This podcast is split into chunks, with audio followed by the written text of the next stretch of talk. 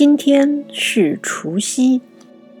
过去的这一年啊，我们经历的太多，唯愿新的一年一切都慢慢好起来。在跨年的这一天里，我们一起来看一首《映照复得除夜》。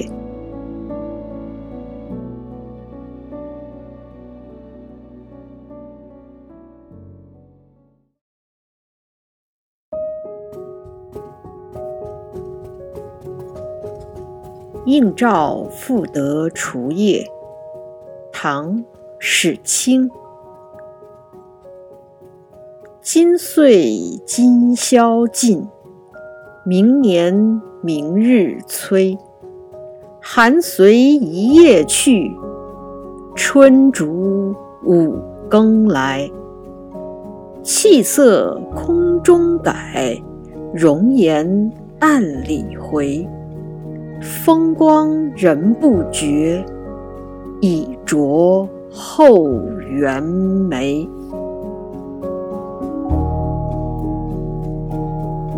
诗歌写的是除夜，也就是除夕的夜晚。我们知道，按照现代的计时标准，午夜十二点一过，新的一天就来了。其实这种轮替。我们一年中经历了三百多次，但只有除夕的这一次比较特殊，因为它不仅是两天之间的交界，更是两年之间的交界，所以说是今岁今宵尽，明年明日催。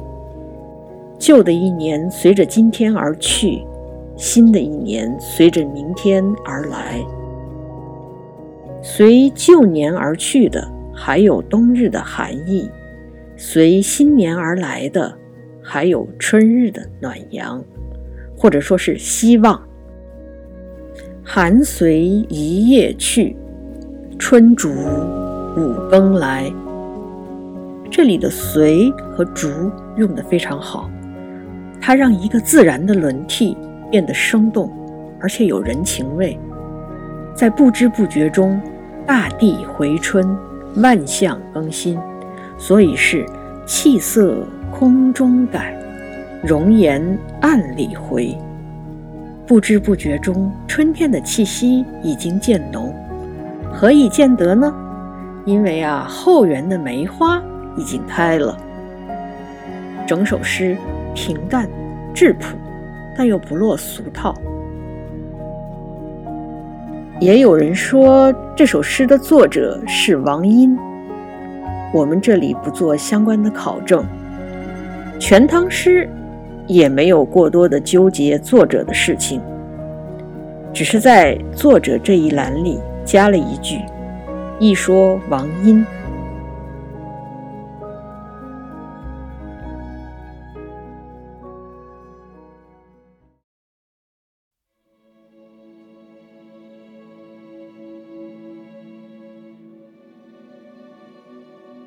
再来说一下这首诗的题目：“应诏复得除夜。”什么叫应诏呢？诏当然指的是诏书了，就是应皇帝的命令而作的诗，叫应诏诗，或者是说叫应制诗。我们打开一本古诗集，经常会看到一些应诏诗。如果我们读一读这些诗呢，就不难发现。写好应诏诗是不容易的，这是为什么呢？首先，应诏诗它是一个命题作文，写什么样的内容是规定好的。比如“应诏赋得除夜”，就是皇上说今天我们以除夜为题，诗人就得按照这个内容写下去了。其次，作诗的时间非常有限，这个时候是需要有一点点极致的。像唐朝诗人贾岛的那种写作方法恐怕不行。就像他自己说的：“二句三年得，一吟双泪流。”这个时间太长了，皇上等不了。最后，从本质上说，奉诏作诗是一种文化活动，就是为了助兴，大家说一点高兴的、吉祥的话。讲个小故事吧。有一次，武则天游洛阳龙门的时候，命群臣赋诗，并且约定先成者赐以锦袍，就是说谁先做得好，就赐一件锦袍。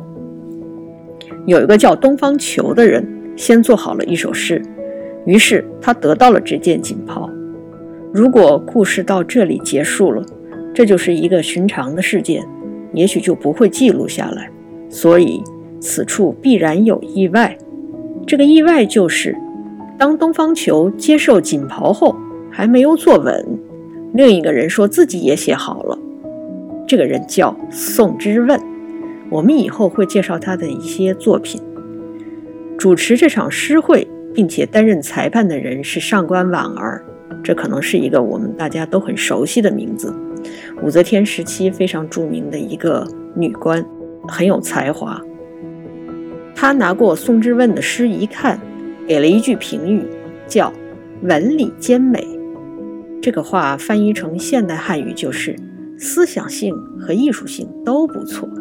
于是，武则天从东方球手里拿过锦袍，披到宋之问身上。大家如果有兴趣，可以去看一看宋之问这首名为《龙门应制》的诗，体会一下所谓的文理兼美是什么意思。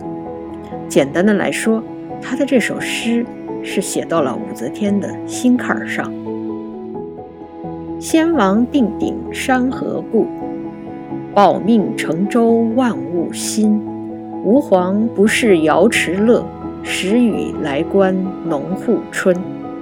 这几句太衬武则天的心意了。这就是被称为“龙门夺袍”的故事，它可以帮助我们体会一下这种奉诏写诗的氛围。